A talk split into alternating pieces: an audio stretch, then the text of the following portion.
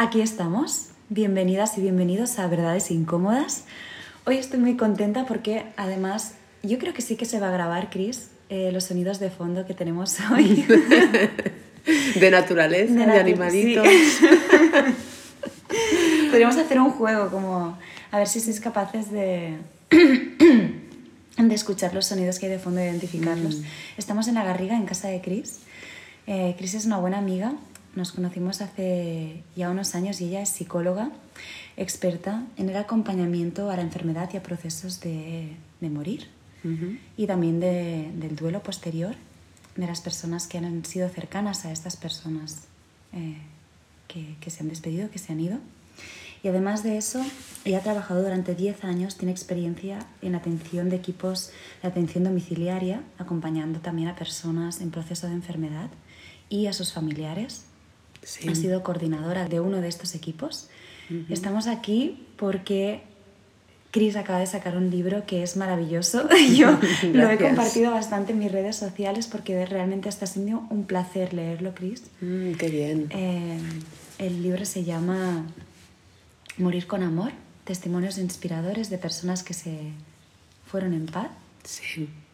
Y me gustaría que nos, que nos hablaras de este libro y de muchas otras cosas porque cuando empezamos este podcast de hablar de, verdades incómodas, pensé que encajaba muy bien hablar de esta verdad incómoda que es la muerte para muchas mm. personas.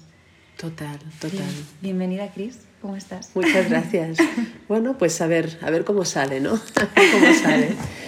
Yo creo que sí, que el tema de, la muerte, la enfermedad, el dolor, ¿no? el dolor psicológico, es como bueno, un tema difícil, incómodo, del que muchas personas rehuyen hablar o es como si, parece como si hablar de la muerte la, la llamáramos, ¿no?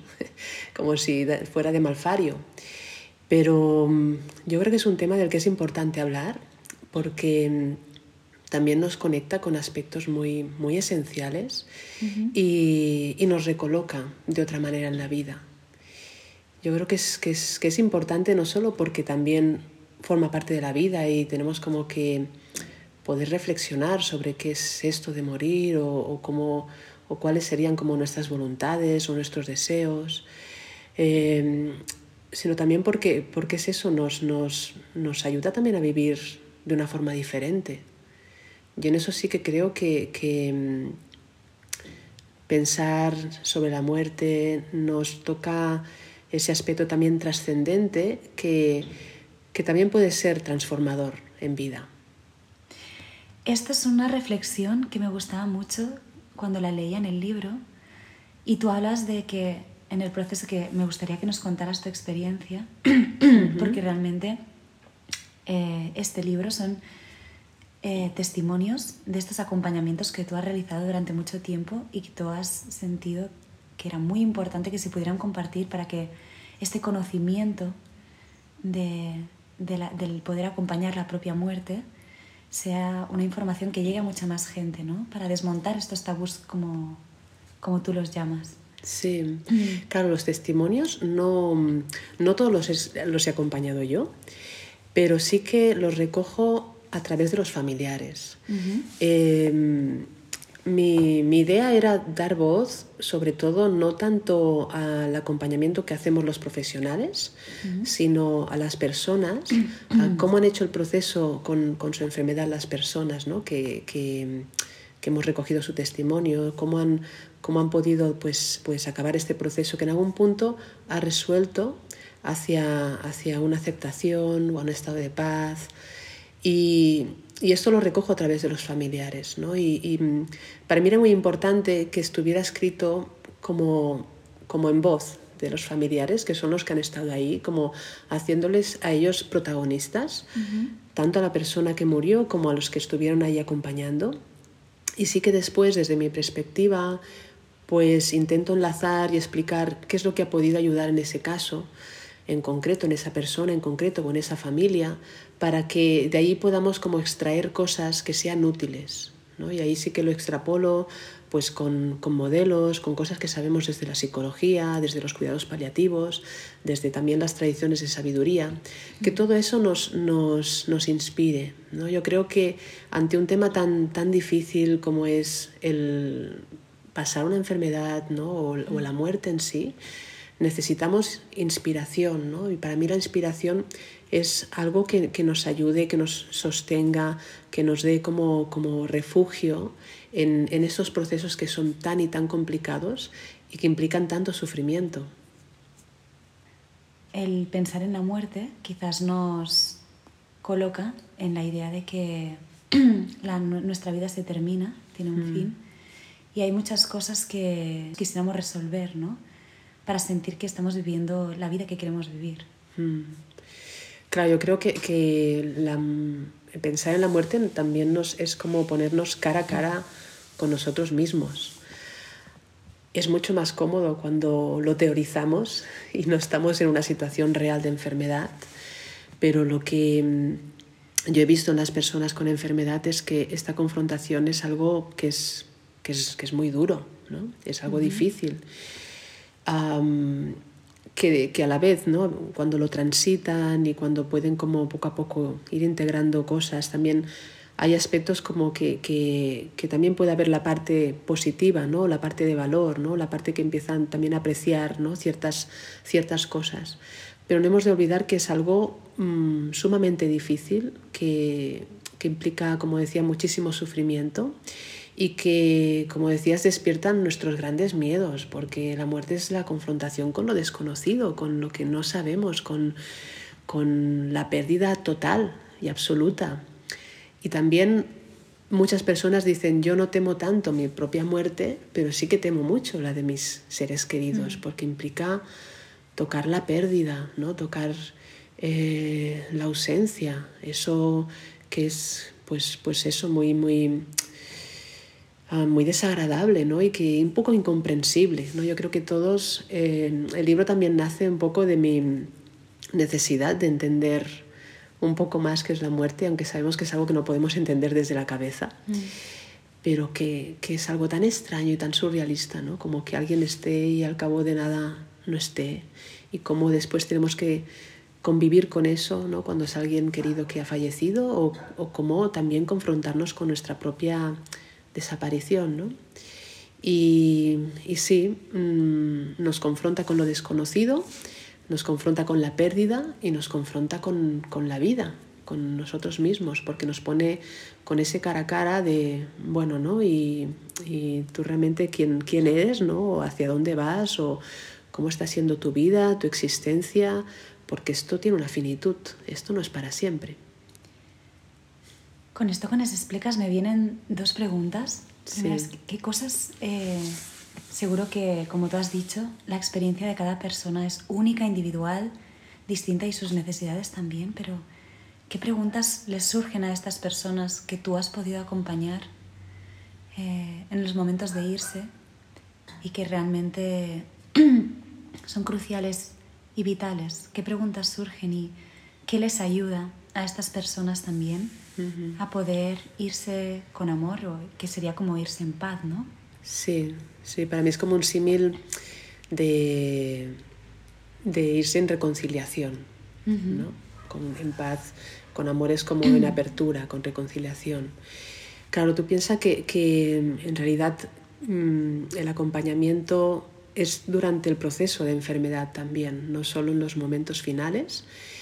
Y ahí es que experiencias pueden haber tantas, ¿no? Yo siempre digo, eh, mi trabajo básicamente ha sido en, en domicilios y entrar en una casa es, pues, en cada casa en realidad mi trabajo puede ser totalmente distinto. Bueno, el mío o el de mis compañeros, ¿no? Médicos, enfermeros, eh, enfermeras, psicólogos, ¿no? Trabajadores sociales, etc. Pero mm, entonces estamos ahí para atender la necesidad que surge no, no, desde nuestra perspectiva, sino desde lo que surge en la persona, en, la, en, la, en los familiares y atendiendo un poco esta unidad.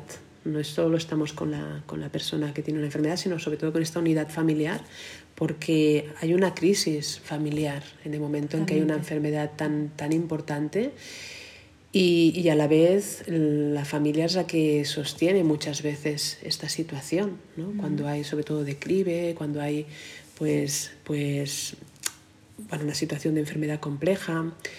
Entonces, desde esta perspectiva es como que ofrecemos un, espacio a, observar qué, necesidades emergen de todo tipo, físicas, sociales, emocionales, espirituales, ¿no? Em, para con, todo el equipo también poderlas atender. A nivel emocional, pues también puede surgir muchas cosas, ¿no? En algunas personas su preocupación principal quizás será el, cómo quedarán los míos, ¿no? ¿Qué, pasará después de que yo no esté? Quizás, quizás cuando hay una conciencia de, la propia muerte, que no siempre está ¿no? tan, tan consciente. Eh, en otras personas habrán síntomas psicológicos, ¿no? De pues miedo, ansiedad, ¿no? Un estado de desmoralización, como de no ver el sentido. Y vendrán aquí como muchas preguntas ¿no? sobre su propia vida mm. o, o, a veces no solo preguntas, sino también unos estados emocionales difíciles que tenemos que atender y que sostener. ¿no? O a veces también esta propia situación puede abrir como grandes preguntas, no solo de, uno mismo y de la propia vida, sino de existenciales.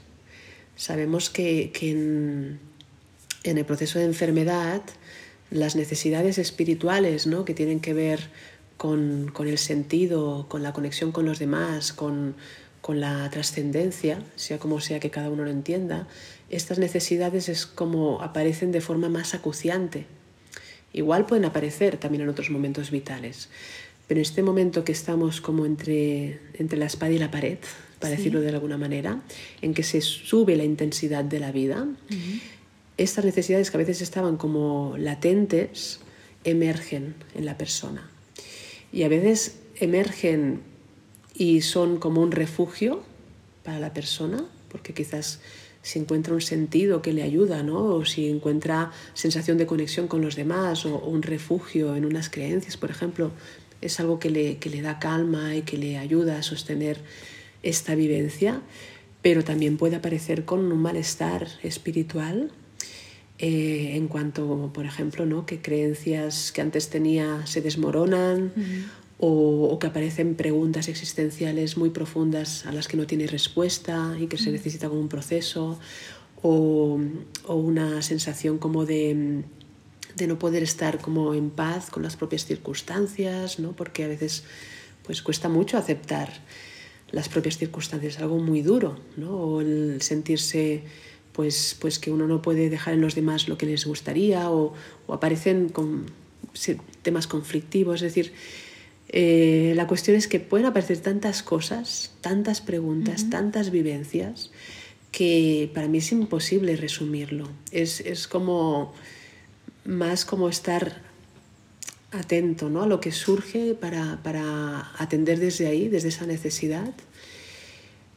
Pero son, son, son muchísimas cosas las que pueden surgir, porque en cada persona es su subjetividad y su individualidad la que, igual que en la vida, pues hace que emerjan cosas diferentes, en este momento también, también. A mí me hace pensar en, quizás nos coloca, es una pregunta que me viene, ¿no? En, en cuáles son nuestras prioridades, a veces en el devenir de la vida y en este pensar que puede ser eh, muy eterno, que no tiene un fin, porque nos olvidamos quizás por este muy miedo que le tenemos en la muerte. Mm.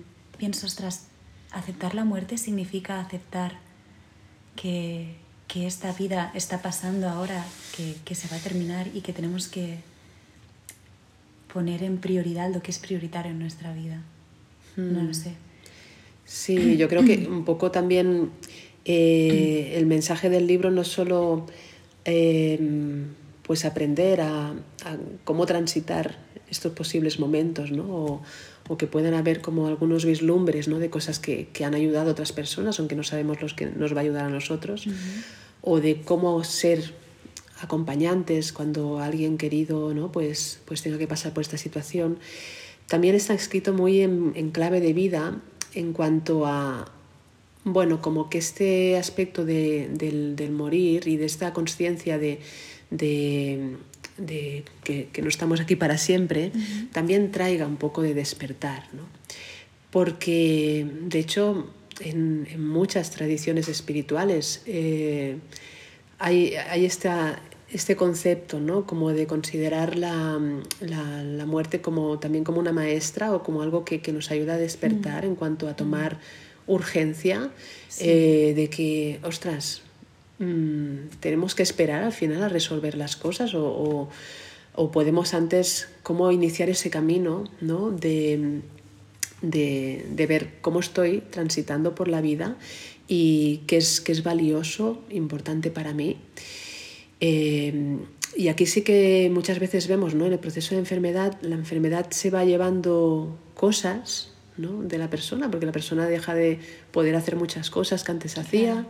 Se lleva muchas veces la imagen que antes tenía de sí misma, mm. de capacidad, o incluso la imagen física, mm. cosas muy, muy duras y muy heavies, y a, y a la vez mmm, a veces se va conectando con algo como más, como más esencial, ¿no? como si se fueran cayendo capas, ¿no? Cebolla, capas ¿no? De, de, la, de, de, la, personalidad y también se conecta con cosas esenciales ¿no?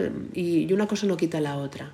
Puede estar el dolor de la pérdida por todo eso que estoy perdiendo, que es importante para mí, pero a la vez también ir conectando con, con esos aspectos esenciales que tienen que ver muchas veces pues con lo que sé que, que, que está en mí ¿no? y que permanece uh -huh. a pesar de, de la enfermedad o, o aquello que, que, que, siento en la relación con los demás, ¿no? ya sea el amor, ¿no? ya sea la conexión y que eso es como algo que también sustenta o también en clave de trascendencia según como lo entienda cada persona también es algo como que a veces queda ahí ¿no? en, en esencia ¿no?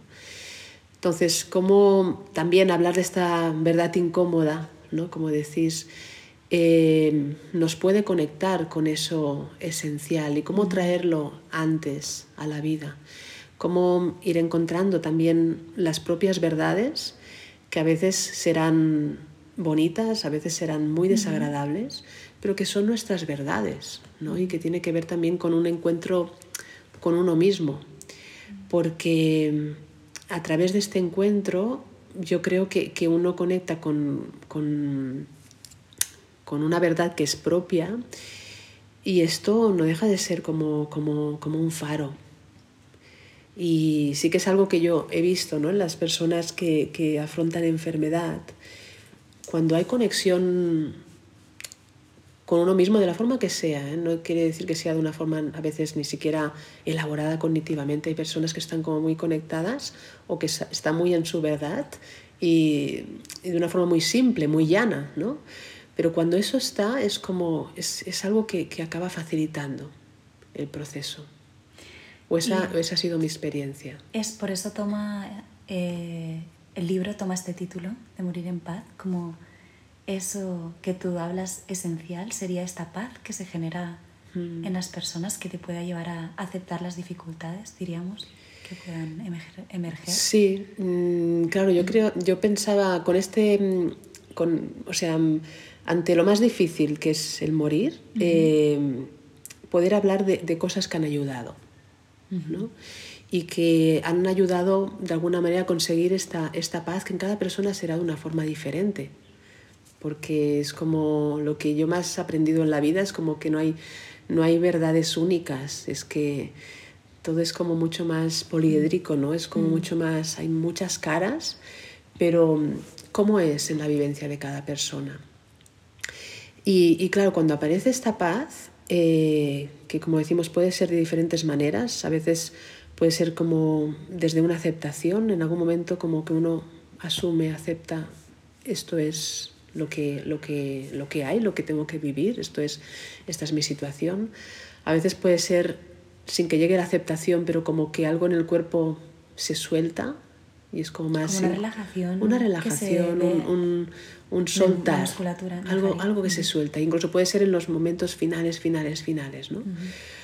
o, o hay personas que antes hacen como un camino de irse reconciliando o irse ir cerrando temas que para ella son importantes, ¿no? ir como verbalizando cosas a sus seres queridos. Entonces puede ser de muchísimas maneras, pero cuando esa paz aparece, en el momento que aparece, se abre algo. Y eso es algo que, que las personas que acompañamos ahí como profesionales hemos observado y detectamos, pero también los familiares especialmente que están ahí. Y cuando hay esa apertura y cuando se abre eso, vemos que es algo como muy beneficioso para la persona, pero también para todos los que estamos ahí acompañando, y especialmente para los familiares. Hay como, como, mm, a veces hay una atmósfera en la habitación o, en la persona, hay como una, una energía pacificante, ¿no?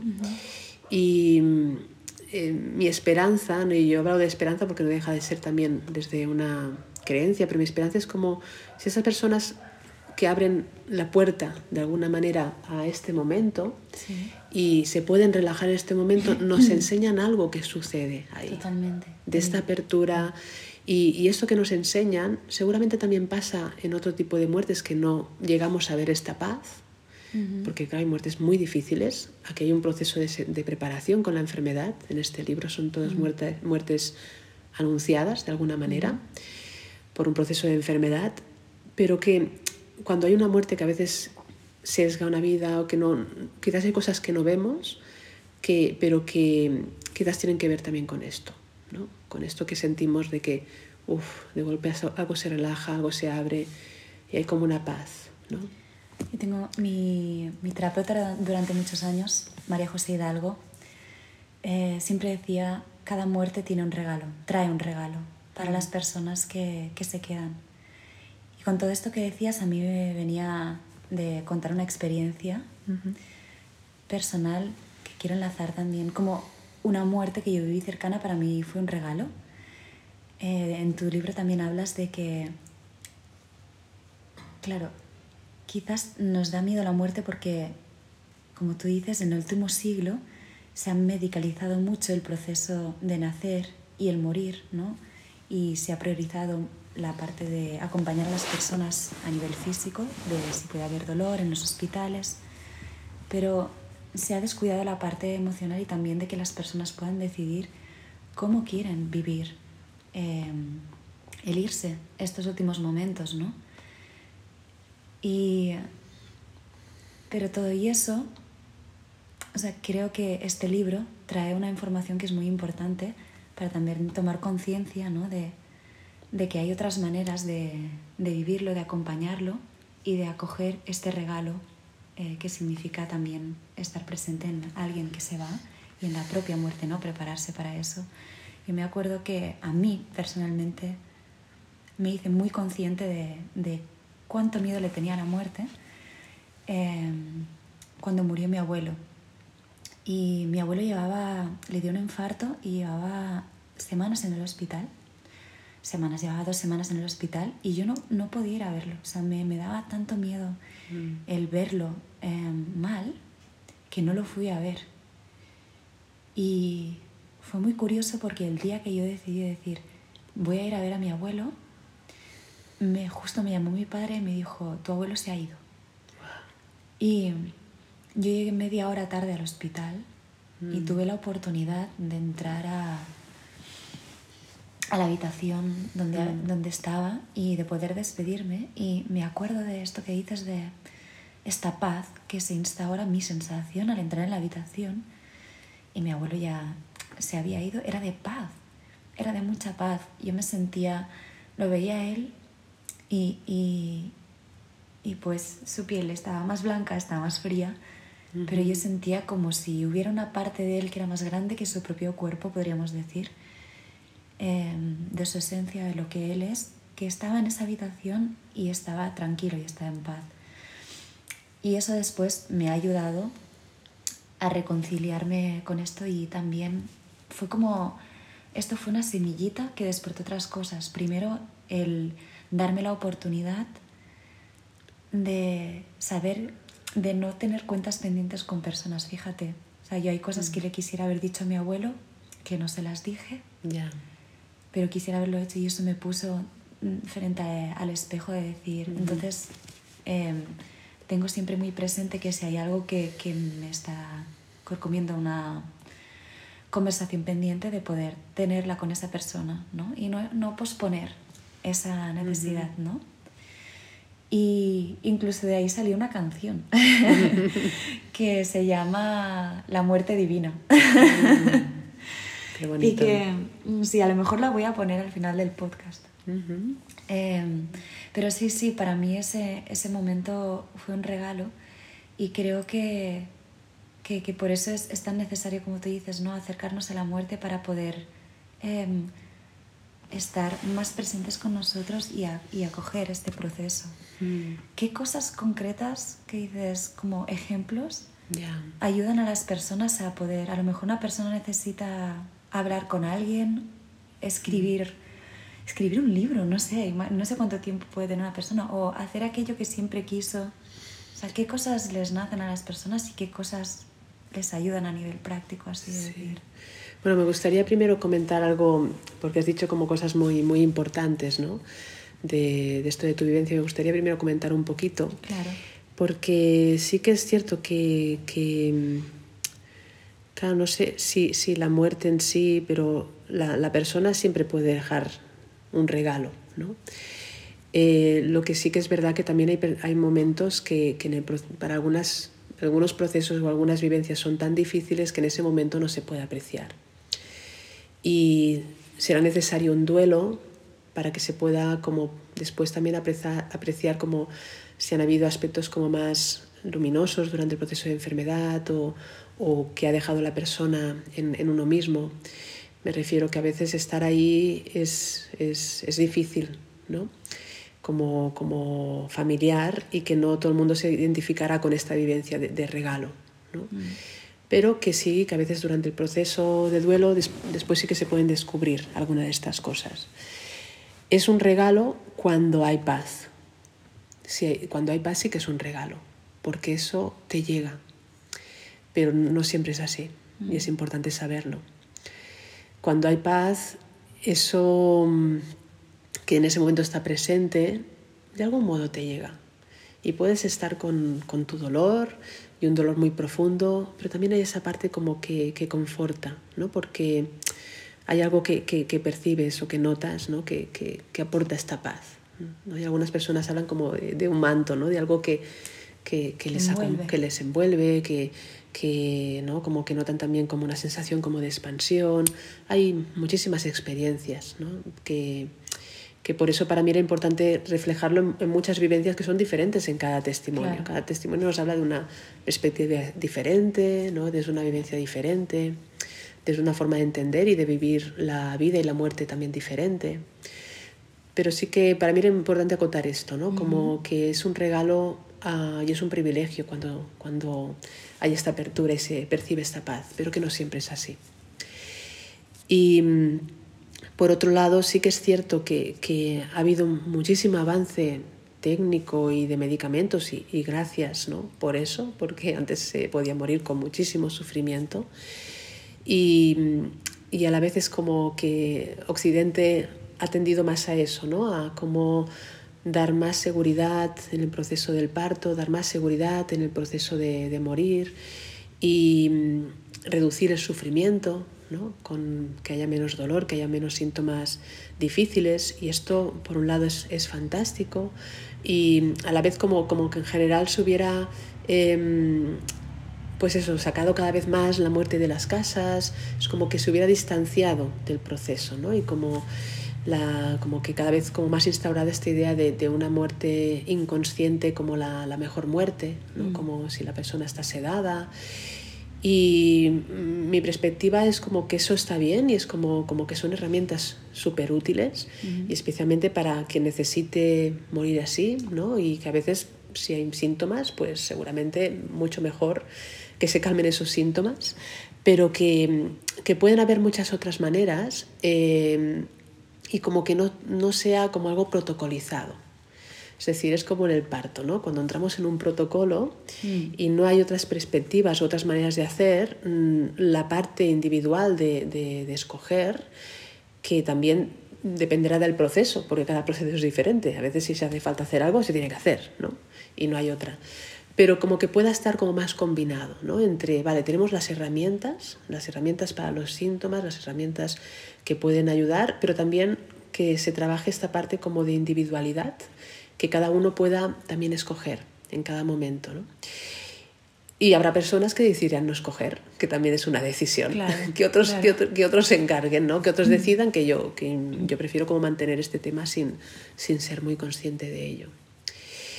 Eh, pero sí, yo creo que, y que estamos en este proceso, porque sí que ahora hay mucho apoyo emocional, apoyo espiritual, hay como mm, todo esto se cuida, ¿no? pero también es como que la, a nivel social también poco a poco nos vamos acercando de nuevo a este tema que da tanto miedo para, para incorporarlo a la vida.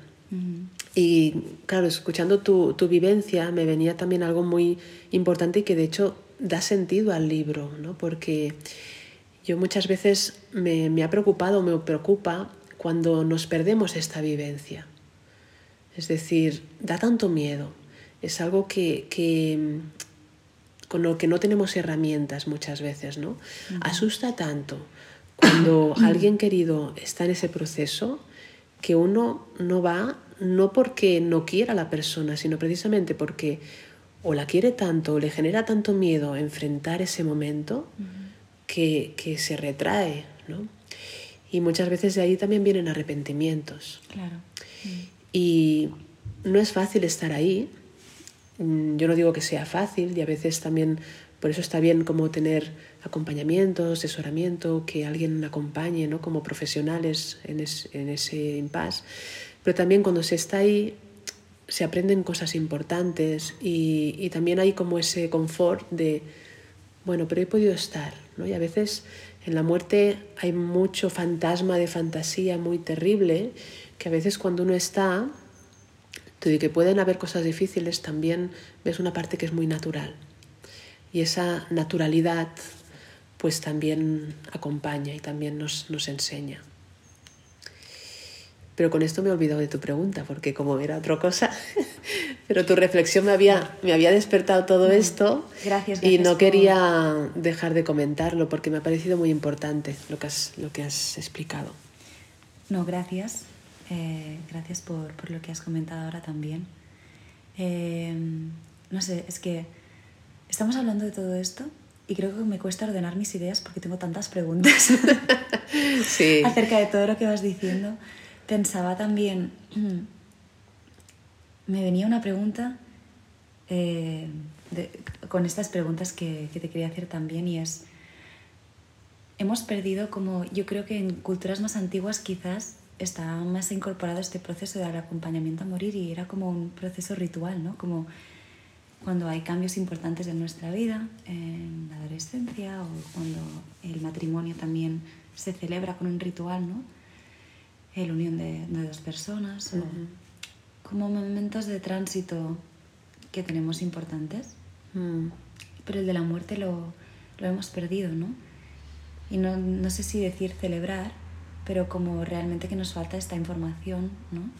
Que es la que tú aportas en el libro. Y la pregunta era Em, ¿Tú crees que las personas son conscientes que, que, van a morir? O sea, como que podemos ser conscientes de, sentir que en un momento ya nos vamos. O sea, no sé cómo decirlo. Por ejemplo, mi abuela em, me di cuenta en el momento en que ella quería que, que estaba yéndose que empezaba a dar las cosas que ella tenía.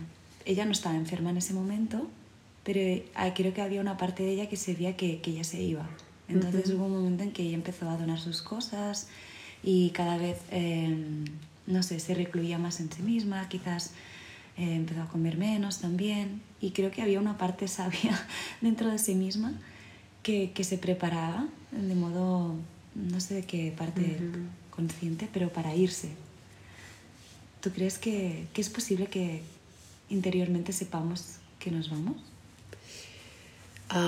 Claro, seguramente como en todo pueden haber muchas vivencias, pero yo sí que creo que hay mm, como muchas cosas que conocemos y que no pasan por la parte consciente. En algunas personas sí, pasan, son conocedoras ¿no? de, de, mm, de, que van a morir, pero tú te refieres más como al momento final final. ahí yo creo que toma el mando una sabiduría, una sabiduría mucho más instintiva, sensorial, como mamíferos, ¿no? Como los elefantes, por ejemplo, se van de, de, la manada cuando sienten que es su momento, ¿no? Se preparan como, no sé si...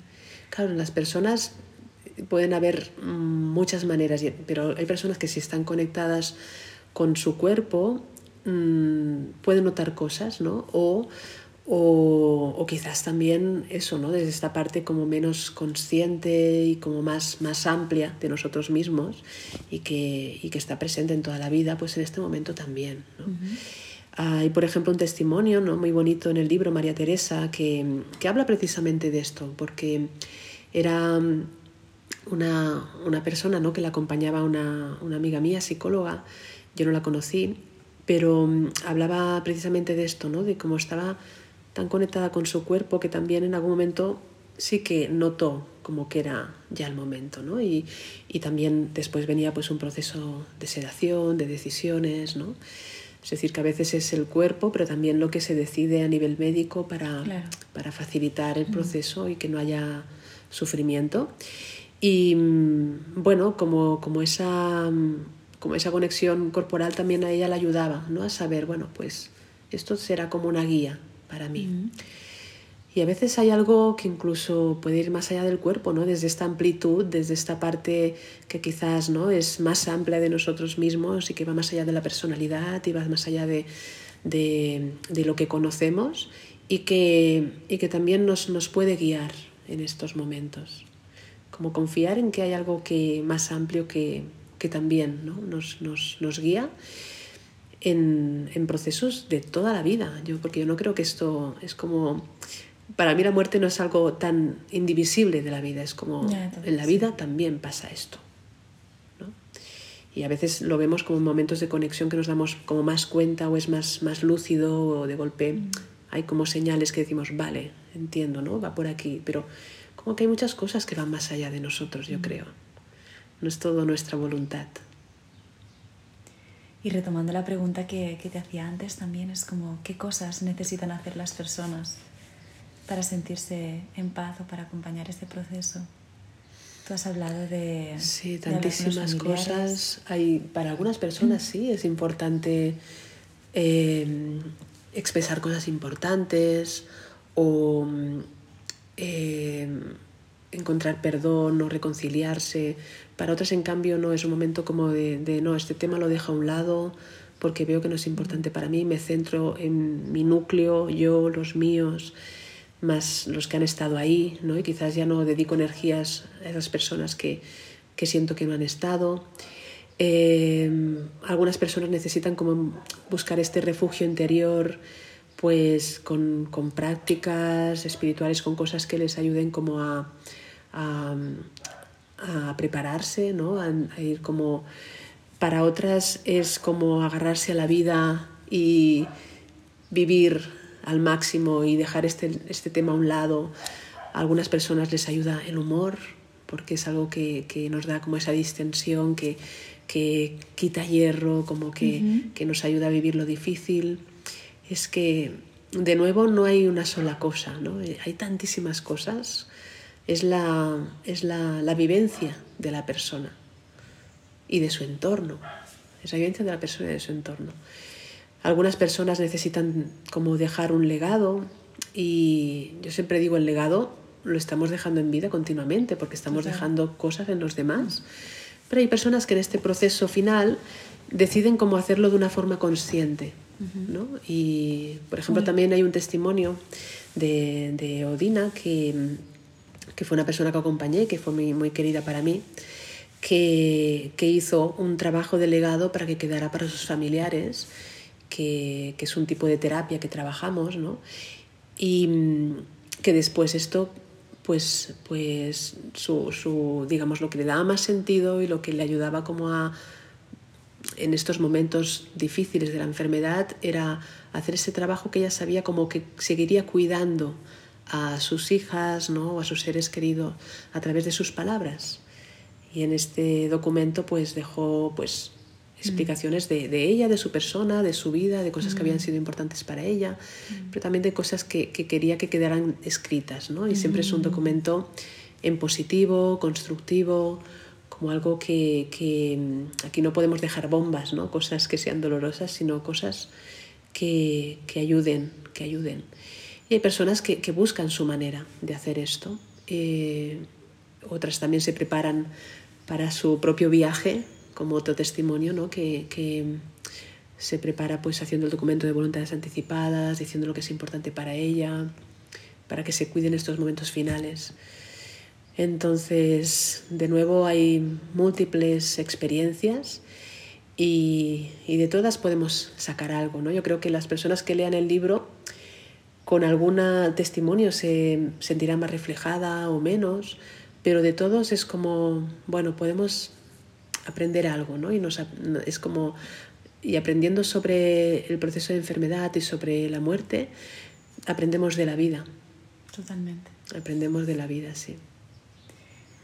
Cris, para, para, ir cerrando esta entrevista, me gustaría preguntarte qué has aprendido tú de ti misma con todo este proceso. Mm. Si digo de padres, quizás de, de acompañamiento. De acompañamiento. Sí. ¿Qué has aprendido de ti? Buah, yo es que te... um, estoy tan agradecida ¿no? Uh -huh. a, a, poder, o sea, yo siento este trabajo un, un privilegio uh -huh. porque tiene una parte muy difícil de, de contactar con el sufrimiento, de que, que, tú también estás ahí, ¿no? En el sufrimiento, ¿no? Porque sufres cuando acompañas, también una parte que sufre, ¿no? Y, pero por otro lado es como, no sé, conectar con... Yo siempre hablo, ¿no? Que, hay una intimidad a veces muy especial cuando cuando estás en, es, en estos momentos cruciales, ¿no? También eh, depende de, del vínculo ¿no? que se establezca con la persona, pero hay, han, han, habido momentos de, de verdaderos regalos, de, de, de, estar ahí como de, de humano a humano, ¿no? Y, y, yo siento que, que todas las personas que, que, que, he podido acompañar y, y todas me han enseñado, me han enseñado algo importante. Y para mí es como en este tema que es, que es soy un poco friki porque me, me gusta este tema ¿no? de, la, de la muerte y del morir. Eh, no me gusta la muerte en sí, pero, pero sí que me gusta lo que me enseña. Uh -huh. Esa sería la conclusión. ¿no? Y para mí ha sido un proceso de, de transformación en cuanto también ir perdiendo miedo, aunque no deja de ser algo que, que siempre asusta no puedo decir no tengo miedo, siempre asusta, pero, pero sí un, ha sido un camino espiritual para mí. Y cuando digo espiritual no tiene que ver con una creencia, sino como de, de un encuentro con, con, esta parte más, más amplia, más, más sabia, ¿no? que todos tenemos dentro, con esta, con esta inquietud por conocer, pues, pues me ha llevado también a, a investigar o a estudiar desde diferentes tradiciones ¿no? que, que, explican sobre lo que pasa. ¿no? Y, y, si me atrae este tema es porque, porque con, es, con este tema tocamos lo trascendente. Uh -huh. y, y, lo trascendente para mí es como, como esta parte que es lo más, lo más importante, lo más valioso también de la vida. No solo tiene que ver con el más allá, también es bueno, ¿y qué dejo yo en los demás? Esto también es trascendencia, ¿no? O qué es para mí más, más importante, o con qué me siento más conectada. Para mí la muerte es sinónimo, uh, ahora lo entiendo como, como apertura, uh, como una apertura, como una expansión y, y como, como entrar en contacto con la propia esencia entrar en contacto con la propia esencia. Y si esto lo puedo traer antes a mi vida, como dicen muchas tradiciones espirituales, esta familiaridad yo tengo la esperanza de que me ayude cuando llegue mi momento, porque de haber conocido un poquito, ¿no? que es esta esencia, que es este, esta parte de mí que es más, más permanente, más amplia, más, más sabia. Y, y sabiendo por otro lado que aquí conocemos muy poquito, que nuestro cerebro es muy, eh, como diría, ¿no? Muy, pues eso, con muchísima capacidad, pero que no deja de ser algo también limitado. Yo creo que aquí no podemos entenderlo todo, ¿no? Y que ante el misterio de la muerte, pues tenemos que ser muy humildes. Un poco mi, mi posición ahora es de, de humildad, de, de, dentro de todo lo que no conozco, dentro de todo lo que no sé, ¿no? Pues pues también honro a ese, a ese misterio que sé que está ahí. Como una barquera, Cristina, que mm. está en este cerca de esta, no sé si decir barrera o como... entre mundos. entre mundos, entre estos dos mundos. Y este otro mundo sería simplemente aquello que desconocemos porque no hemos podido ir y volver para tener la experiencia de hablar de ello. Y que lo sutil también está aquí, es que a veces yo creo que tenemos esta división, pero es que igual hay muchas cosas desde lo sutil que también están aquí, ¿no? Igual no hay tanta división. ¿Quién sabe? ¿Quién sabe? Aquí hay muchas preguntas que quedan abiertas y en el libro mi idea eh, no es responder preguntas porque es, pero mientras nos hacemos preguntas y exploramos, ¿no? como exploradores, vamos como conociendo y sabiendo que por otro lado todo lo que hay por conocer es inmenso, con lo cual no llegaremos a conocerlo todo. Pero sí que me gusta esta idea como de, de explorar y, y de misterio, que por otro lado es inabarcable. Totalmente.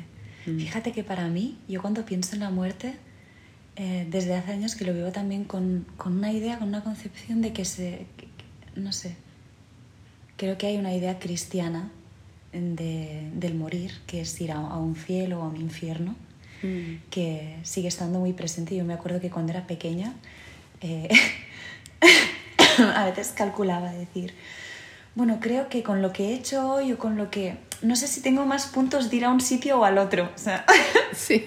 lo prometo. Sí, sí. Y creo que con el tiempo mi concepción, no sé si ha sido más de, no sé, porque no sabemos realmente qué es lo que hay más allá y qué es lo que pasa después, pero me viene esta sensación de paz, de como que este momento de irse y no me asusta, creo que no me asusta tanto la muerte, sino aquello que dejo en vida. Pero también, como tú dices, son, son experiencias y son visiones. Y tanto como lo que tú dices en tu libro, como que es lo que queremos hacer en este podcast, creo que es generar preguntas para que nos cuestionemos cosas y para que tengamos una visión más amplia, más rica y más nutritiva de, de, la realidad. Y que es muy rico escuchar a otras personas, ¿no? De cómo, y cómo entiendes tú la vida, y cómo entiendes tú la muerte, Total. y qué es para ti y que al hablar de eso yo creo que, que nos enriquecemos, ¿no? Y también desde esta concepción de que no hay respuestas ¿no? sólidas, unilaterales. Bueno, cada uno tiene su respuesta, también es algo que va cambiando a lo largo del tiempo. Y, y el hecho de preguntarnos también, a mí me gusta pensar en eso, ¿no? Es como cuando miras las estrellas, es como que de golpe tienes como más amplitud, ¿no? De, también el preguntarte sobre la muerte también es como, ostras, ¿no? De golpe es como una, una amplitud, ¿qué, ¿qué, es esto? ¿no? Y es como mirar hacia ese infinito, hacia ese desconocido. Y, y bueno, ojalá que, que, se generen preguntas, ¿no? Porque eso nos lleva a explorar. y la exploración también da sus frutos. Yo creo que sí, que da sus frutos. Pues sí, pues muchísimas gracias Cristina por esta entrevista tan bonita. Mm. Em, yo también he aprendido hoy mucho contigo, aparte de que el libro me está encantando, yo de verdad os lo recomiendo muchísimo. Es, eh, está muy bien escrito, es, es, es muy cálido, es dulce. y, tengo la sensación que antes le decía Cristina, de que esta paz de la que habla se transmite en las palabras y en la manera en cómo está narrado. Eh, y bueno, muchas gracias por estar como invitados a Verdades Incómodas en este nuevo capítulo. Esperamos que os haya servido y haya sido nutritivo. Y nos vemos a la próxima. Muchas gracias, Mirella, por tanto amor.